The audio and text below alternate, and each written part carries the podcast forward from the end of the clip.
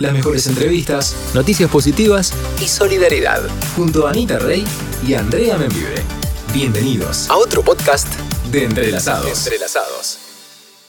Bueno, es autor del libro Detrás de las Palabras en 1993 y obras de carácter pedagógico para editoriales nacionales y extranjeras. Sos además fundador de un eh, centro de estudios muy importante en zona norte de inglés. Sí, soy el director de Big Ben, un instituto que hace muchísimos años que está y, y que tenemos la suerte que siga estando. Ade- Además es conductor de Yes TV Show, docente, como dije, escritor, conferencista, amantes de las palabras y sus orígenes. ¿Cuándo arrancó esta pasión? Pasión por las palabras, Charlie.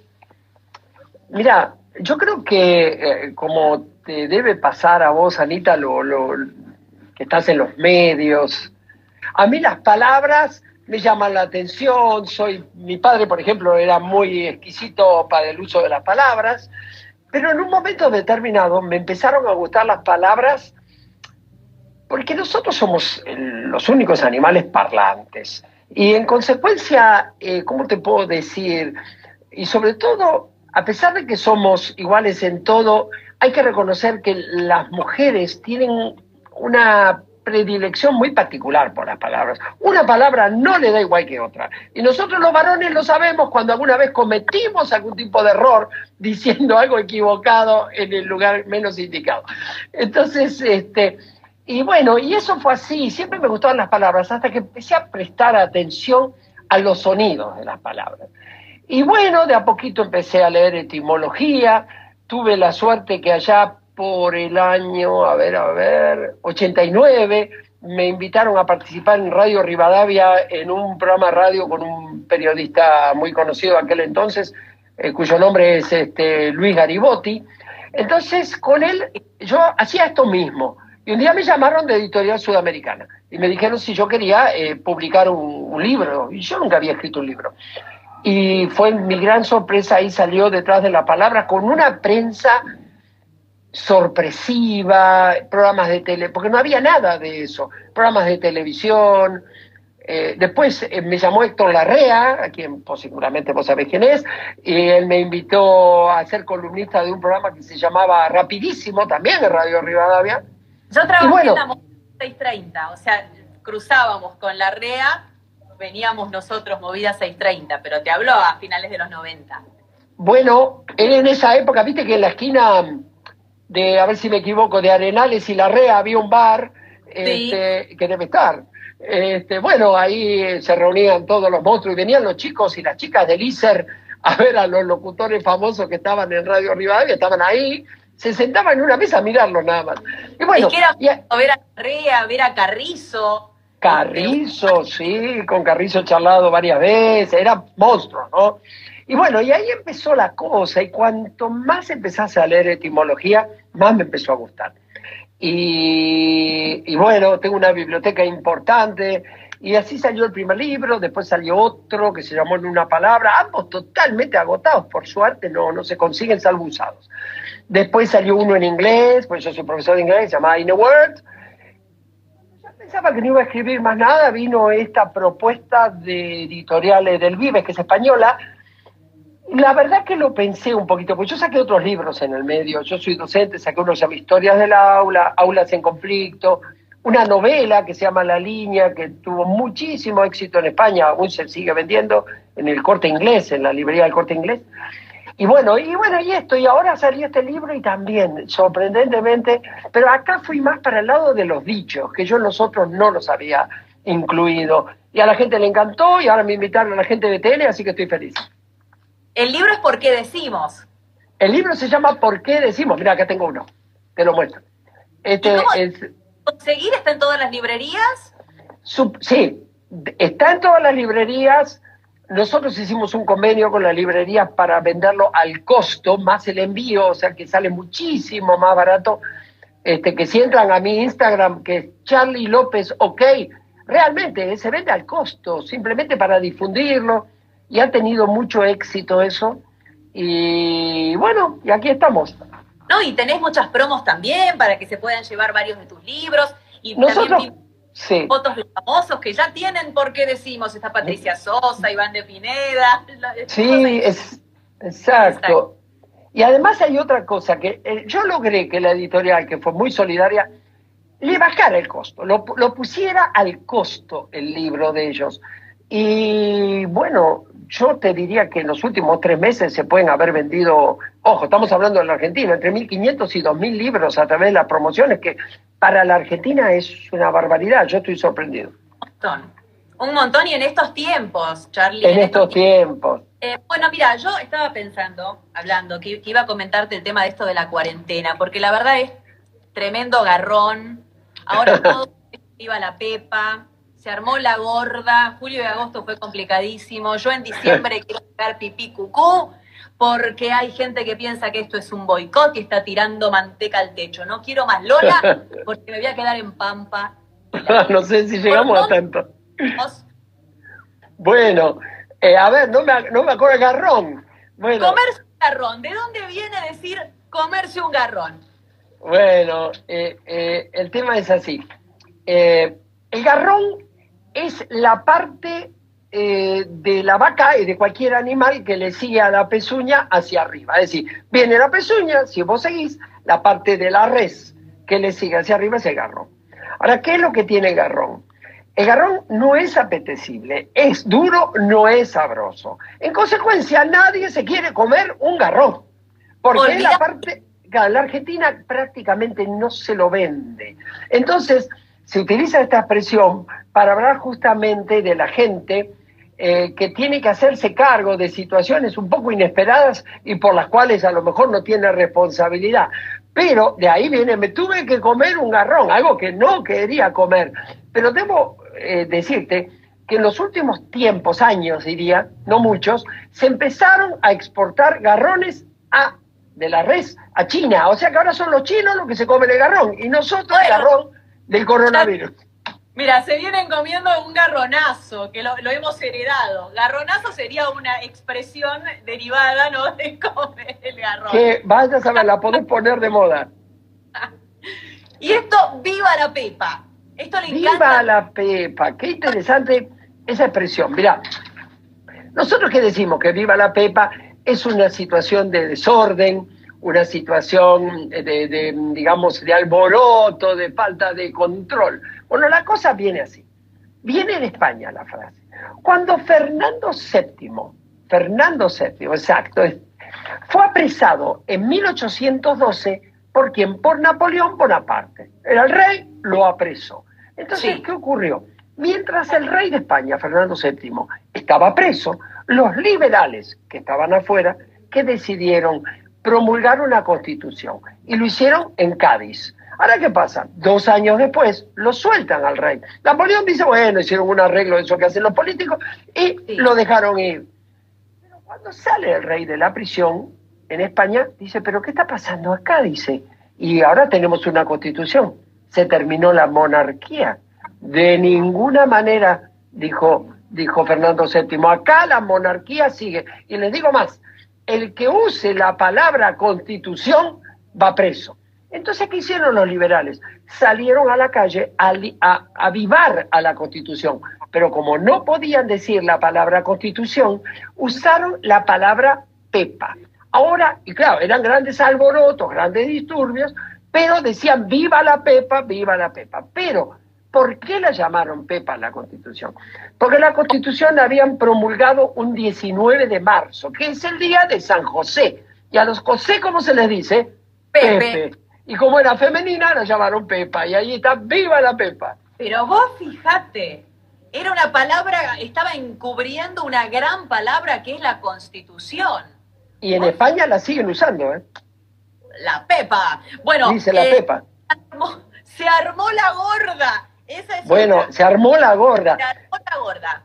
Esa es otra palabra que también viene de España, porque a veces uno la ve un tanto así como decirlo coloquial y a lo mejor no sabe que se oculta un tesoro histórico detrás. La cosa tiene que ver con, em, a ver, vamos a decir así, hacia fines del siglo XIX, la, España estaba perdiendo los territorios coloniales ¿Y eso qué significaba? Eso le decía, porque de acá venían los gallegos y se llevaban de todo.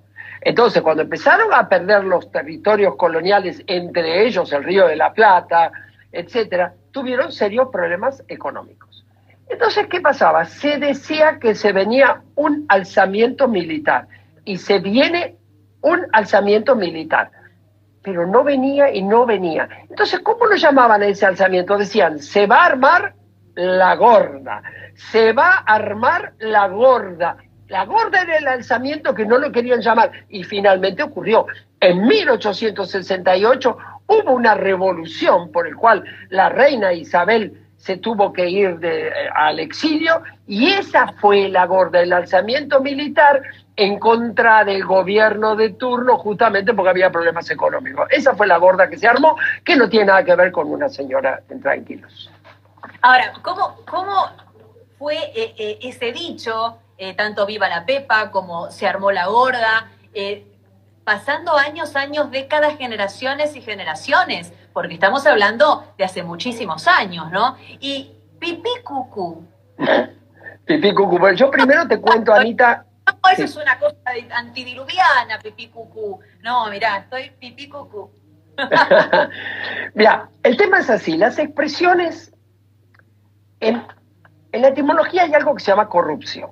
Y la corrupción es el cambio que van sufriendo las palabras eh, como consecuencia del transcurso del tiempo y como consecuencia del uso que le da la gente. Entonces, nosotros fuimos colonizados por los españoles. ¿Eso qué significó?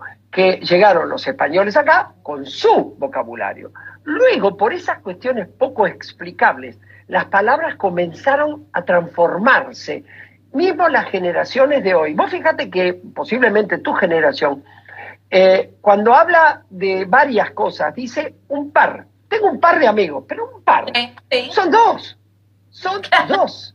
Pero sin embargo, ustedes usan un par. A mí me desconcierta, por ejemplo, la productora mía, Marina, del programa de televisión, habla así, una chica joven, me dice, van a venir un par de personas. Cada vez que me dice un par, yo pienso en dos, y después eran cuatro. Pero bueno, entonces es eso lo que va pasando. Las palabras llegaron, algunas se quedaron, este, otras cambiaron de uso y otras desaparecieron. Se llaman cronolectos. Las que llegan están un tiempo y se van, pero esta viva, la pepa son viejas. Y volviendo a Pipí Cucú, 1974. Monzón, Carlos Monzón, el boxeador ahora, Carlos Monzón viaja a París. ¿Por qué? Porque ya era campeón del mundo Estamos hablando, para el que no sabe, Carlos Monzón, entre otras cosas, una de las parejas de Susana Jiménez, ¿no es cierto? Y, tristemente famoso también luego por un femicidio. Entonces, Carlos Monzón viaja a Europa a recibir una plaqueta del alcalde de París, que era Giscard d'Estaing, que luego fue presidente de Francia. Bien, entonces Carlos Monzón era un muchacho, mm, ¿cómo puedo decir?, atractivo para muchas mujeres por su aspecto varonil, etcétera pero no tenía demasiado cultivado el cerebro, lo que implicaba que su vocabulario y su manera de hablar no eran pulidas, en consecuencia le costaba, vos por ejemplo que hablas eh, muy bien el castellano y has estudiado, no creo que te sea difícil aprender otro idioma, pero a quien no maneja su propio idioma le cuesta mucho en general. bueno, el doble, sí, sí, sí. Sí, porque tiene problemas de distinto tipo. Bueno, viaja a París este hombre a recibir una plaqueta de parte de él este, en ese momento el alcalde de París. Los allegados le dicen, mira Carlitos, cuando te den la plaqueta en el, en el ring, en el, no me acuerdo dónde se lo daban exactamente, vos lo que tenés que hacer es, como deportista del año, la mostrás la plaqueta, la mostrás y se la agradeces al alcalde. Y para eso le decís, merci beaucoup, que quiere decir muchas gracias. Exacto. Pero a Carlitos practicó, practicó, así le decían Carlitos, y no le salió. Y cuando llegó el momento, ¿qué dijo? Pipí cucú, dijo el hombre, porque era lo más parecido, pobre. Y ahí fue cuando luego Alberto Olmedo la empezó a utilizar en el cómico, ¿no es cierto?, en sus programas, y la hizo famosa la frase, pero la relacionó con lo que era glamoroso y de primer nivel. Pipí cucú, y bueno, estaba en Francia recibiendo una una placa, era un jugador de, eh, de box internacional, también cuadra por ese lado. Y Olmedo era un rey para esto de las frases. Eh, tirar manteca al techo, esto, este, cuando uno ya empieza, no, este está tirando de, está tirando claro. y en algún momento se le va a caer en la cara. claro, incluso se utiliza al revés, diciendo no está para tirar manteca al techo, ¿no? Este, bueno, el tema es así. Ahí tenemos que hablar de principios del siglo XX. Había un señor que se llamaba, en realidad le decían Macoco, pero en realidad él, era, era Máximo, a ver, Martín Máximo de Álzaga Unzué, Macoco para los amigos. Este muchacho, en vez de ir como vos o yo a comer a lo mejor a, a la farola o algún bar de por ahí, él iba al restaurante Maxim con sus amigos en París, en París, todos los años, en verano, este, que era un restaurante, lo más refinado, lo más caro que había en París. Y pasaba todo el verano, era top.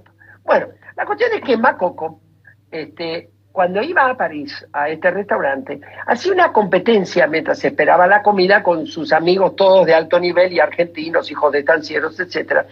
Tiraban pedacitos de manteca mientras esperaban la comida al techo, que ah, estaba pintado, estaba pintado con, figuras de este, mujeres este, mitológicas de exuberantes pechos. Entonces, ¿qué hacían estos jóvenes? La competencia consistía en tirar pedacitos de manteca, tratar de embocarlo entre medio de los pechos de las valquirias allí pintadas, y el ganador era el que daba en el centro y además el que se sostenía el pedacito de manteca más tiempo allí pegado. Ahora, ¿qué pasa? Luego traen esta, esta costumbre de nene bien a Buenos Aires y de ahí viene, no está para tirar manteca al techo o tirar manteca al techo como algo inútil, un despilfarro como vos decías, este, y que viene justamente de esa costumbre de la clase alta que no tenía mucho para hacer e inventaba estos entretenimientos. Ahora vamos a ir leyendo. Mira, qué genio este señor, dice Juliana, eh, grande Charlie. Este, Muchas gracias. No creer que de ahí sale el pipí cucú, ¿viste? sí. Eh, bueno, hay muchas risas. Eh, pibe de barrio, Monzón, dicen. ¿Por qué hay tantas diferencias, dice Adriana, entre los argentinos y los países de Centroamérica, Colombia y Venezuela? ¿Hay tanta diferencia? Bueno, son dichos a ver, sí, porque los dichos tenés estos, por ejemplo, si vos decís viva la Pepa, ese es internacional, pero tirar manteca al techo es argentina, porque surge de, este chico Alzagunzue, perdón. Surge de una anécdota que se fue pasando de boca en boca y bueno, y llegó al pueblo. O, comerse un garrón. Cada uno va armando las frases de acuerdo a su propio contexto, su, su propio, eh, su propia cultura. Así que los dichos incluso no, se suelen traducir porque no se les puede cambiar ninguna palabra. Si vos de pronto decís, este, no puede decir un cuarto de pelo ni pelo entero, es medio pelo, y cada país tiene los suyos, además de algunos que son comunes a todos. El que quiere celeste que le cueste, ¿de dónde viene, Charlie? El que quiere celeste que le cueste. A ver, vamos a ver. Tenemos que hablar del el renacimiento en, Europa, en el cual el periodo en el cual había los clérigos y los eh, nobles así encargaban grandes cuadros, eh, la iglesia encargaba que se pintaran los cielos de las catedrales y el celeste era un color muy codiciado, pero a su vez muy caro, porque se hacía a partir de una piedra que venía de medio del lejano oriente, que es, acá la conocemos ahora, el lápiz lazuli. Esa piedra, el lápiz lazuli azul, se la llevaba a Europa, se la mezclaba con blanco y de ahí salía el celeste. Ahora, ¿qué ocurría? Era tan cara esa piedra en ese momento, bueno, tan cara porque además resistía los embates del tiempo, era una piedra que el celeste duraba muchísimos años, por eso la usaban. Ahora, ¿qué ocurrió? Cuando un artista eh, pasaba un presupuesto para pintar un cielo raso de una catedral o de pronto para hacerle un cuadro a un obispo, vamos a decir así, primero se calculaba cuánto llevaba de celeste y a partir de ahí se le decía lo que costaba el cuadro. En síntesis, como era caro, se decía, el que quiere celeste, que le cueste, o sea, que lo pague. Claro, el presupuesto dependía de eso, del, celeste que se utilizaba por el costo de de la Sí, del celeste y del dorado que se hacía en base a oro. El dorado y el celeste determinaban el, gran parte del precio. Te tiro, te tiro una más que me está mandando mi, mi hermana por acá. ¿Vos podés creer? A ver. Escribe por acá porque sabe que por acá va a ser más fácil. Eh, atorrante. ¿Es Atorrante. Sí, sí, es una frase argentina. Ator- Claro, hay frases que son típicamente argentinas. Esa es una de ellas. A ver, tenemos que pensar a principios del siglo, a fines, fines del siglo XIX, claro, que se estaban haciendo las obras cloacales en la zona que hoy es Puerto Madero. Y los caños eran gigantes, gigantes, pero en esa época los, eh, las zanjas para enterrar los caños, que luego iban a ser las cloacas, eh, eh, se hacían, las zanjas se hacían a pico y pala. Entonces se habían importado los caños, estos de Francia, y estuvieron afuera, ahí cerca de lo que hoy es Puerto Madero, durante meses y meses y meses, te diría hasta más de un año y medio. Y eran tan grandes, tenían capaz que una altura de dos metros los caños maestros, y ahí adentro dormían indigentes, pasaban la noche mucha gente que, que no tenía casa. Entonces, de ahí viene la palabra atorrantes. ¿Por qué? Porque los caños tenían pintados afuera el nombre, en muy grande, el nombre del fabricante. Era una A, una inicial, y después la palabra Torrant, que era el apellido de la empresa que lo fabricaba. Entonces, de los A, Torrant, llamaron a Torrantes a los que vivían ahí adentro, aunque sea por poco tiempo. A los que se aprovechaban de la situación y utilizaban estos caños maestros. Sí, digamos que no les quedaba otra, ¿no? No les quedaba otra. Eh, ahora el atorrante también es como el pillo, ¿viste? El Ah, piol. eso, esa vez ahí tenés cómo la palabra va cambiando de significado. Antes los atorrantes, los atorrantes justamente eran los indigentes, pero después se le dio una connotación, como dijiste vos, más pícara, este es un atorrante, pero igualmente tiene en el fondo, no trabaja, eh, no, es un atorrante, no, no se esfuerza. Es un piola. ¿Y piola de dónde viene? Bueno, piola es muy interesante porque piola viene de, a ver, vamos, tenemos que ir al lunfardo. Yo te cuento que no todas las palabras eh, tienen origen, algunas no se sabe de dónde vienen. Esto es así.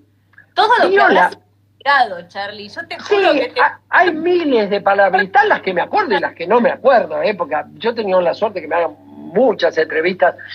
eh, yo insisto, es suerte, porque las entrevistas a los autores no- nos benefician mucho.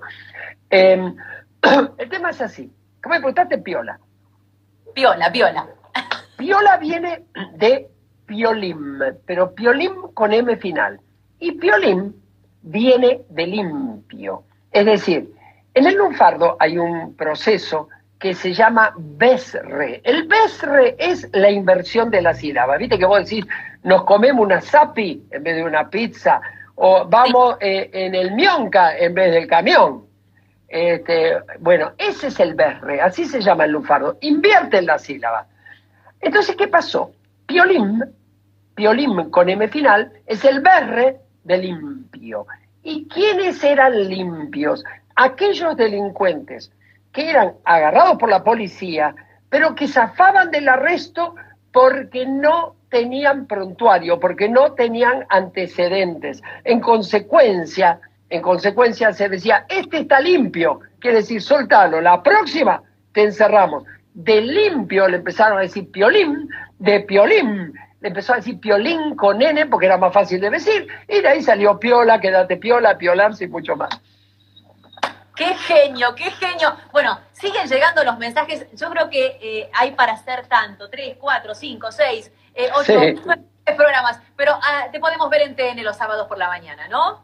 Eh, sí, alrededor de las 11 todos los sábados en las redes, también en la red de TN, eh, digamos, ahí vas a encontrar, este, subimos algunos de los programas los sábados. En mi Instagram está lleno de historia, Charlie López OK, este, y en Canal A, en Canal A estoy menos 5, es muy linda la producción que hizo Canal A, menos 5 y 25 de todas las horas, dos veces por hora con una historia de palabras.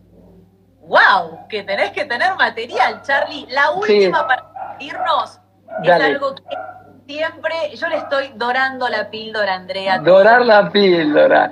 bueno. la píldora porque es una mujer realmente que merece que le doren la píldora porque es una genia, es muy capaz y muy inteligente y una productora que consiguió que pueda entrevistarte en este Marina, claro que sí, y se lo merece. Bueno, esto es así. Dorar la píldora. Primero, el uso de dorar la píldora. El uso original de dorar la píldora era adular, el original, pero va cambiando, adular a tu interlocutor para conseguir algo a cambio. A ese era el uso original, que no fue el, uso que vos le diste. Pero que sí es cierto. Hoy, hoy se dice dorar la píldora también es suavizar una mala noticia.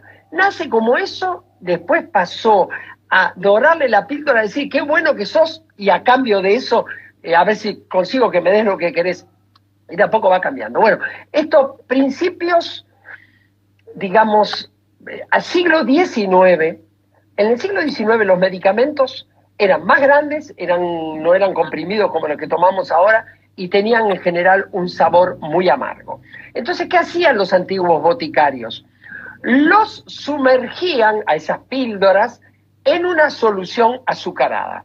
Luego las sometían al fuego y ahí adquiría un color dorado y se ponían duras y tenían un, fuerte color dorado. De esa manera la gente tomaba un medicamento que en su interior era amargo, como puede ser una mala noticia, pero no se daba cuenta porque tenía el azúcar alrededor. Y de ahí se le empezó a aplicar justamente para suavizar más las noticias y luego para decirle cosas lindas al otro, a lo mejor con la suerte que nos dé algo. Pero de ahí viene la, la frase. Al final todo fue una engaña pichanga y te puedo llegar ¿no? Está lleno eh, de palabras. Para la próxima me decís que cómo llegué al engaño, pichanga y tantas otras frases. Porque Va a ser me encanta otra vez, Charlie. Muchas gracias a, ustedes por comunicarse y tenerme en cuenta. Charlie López, Charlie López OK, así lo encuentran en Instagram y sus libros están buenísimos porque decimos es lo último que tiene editado y hasta pronto. Estamos entrelazados. Chao, Charlie. Un beso grande, suerte con el programa. Chao, chao. Hasta luego. Sumate a nuestros vivos en Instagram, lunes y miércoles, 17 horas. Seguinos en arroba entrelazados en radio.